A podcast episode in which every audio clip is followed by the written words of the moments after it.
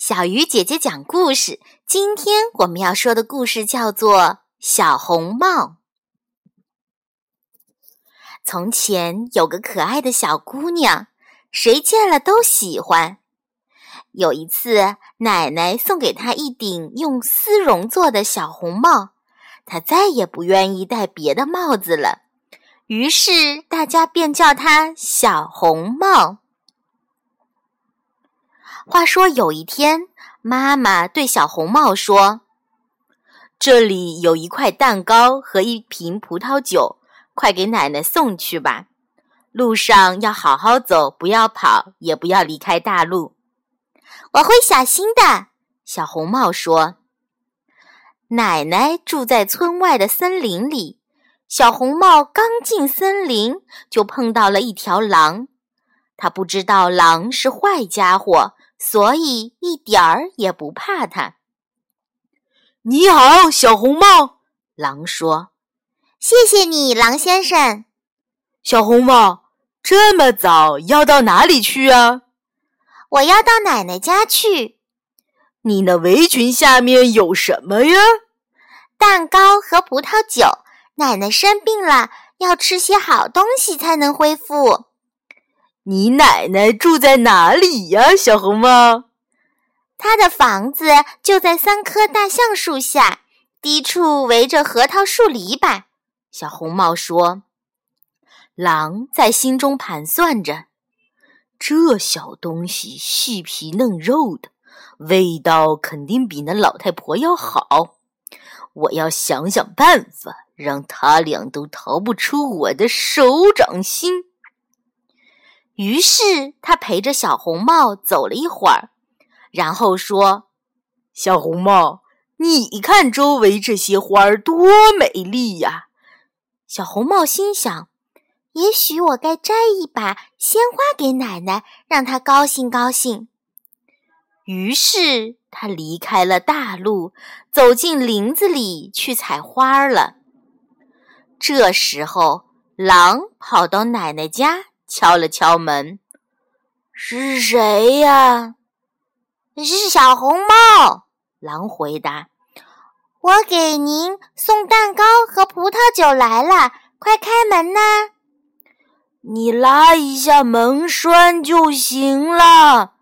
奶奶大声说：“我身上没力气，起不来。”狼。刚拉起门栓，那门就开了。二话没说，就冲到奶奶的床前，把奶奶吞进了肚子。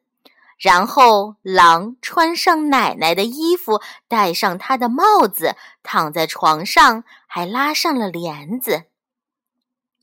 这时，小红帽还在跑来跑去的，在采花。直到采了许多许多，他都拿不了了，才重新上路。到了奶奶家，他大声叫道：“早上好！”可是没有听到回答。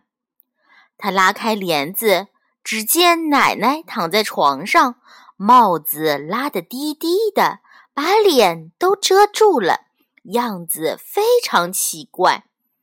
你奶奶。他说：“你的耳朵怎么这么大呀？”为了更好的听你说话呀，乖乖。可是奶奶，您的手怎么这么大呀？可以更好的抱着你呀。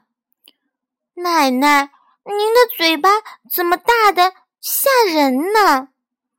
可以一口把你吃掉啊！狼刚把话说完，就从床上跳起来，把小红帽吞进了肚子。吃饱了，狼就躺在床上睡觉，鼾声震天。一位猎人碰巧从屋前走过，心想：这老太太鼾打得好响啊！我进去看看，她是不是出什么事儿了。猎人进了屋。来到床前时，却发现躺在那儿的竟是狼。他正准备开枪，突然想到，狼很可能把奶奶吞进了肚子，奶奶也许还活着。猎人就拿起一把剪刀，把呼呼大睡的狼的肚子剪开了。他刚剪了两下，就看到了红色的小帽子。他又剪了两下，小姑娘便跳了出来，叫道：“真把我吓坏了！狼肚子里黑漆漆的。”接着，奶奶也活着出来了。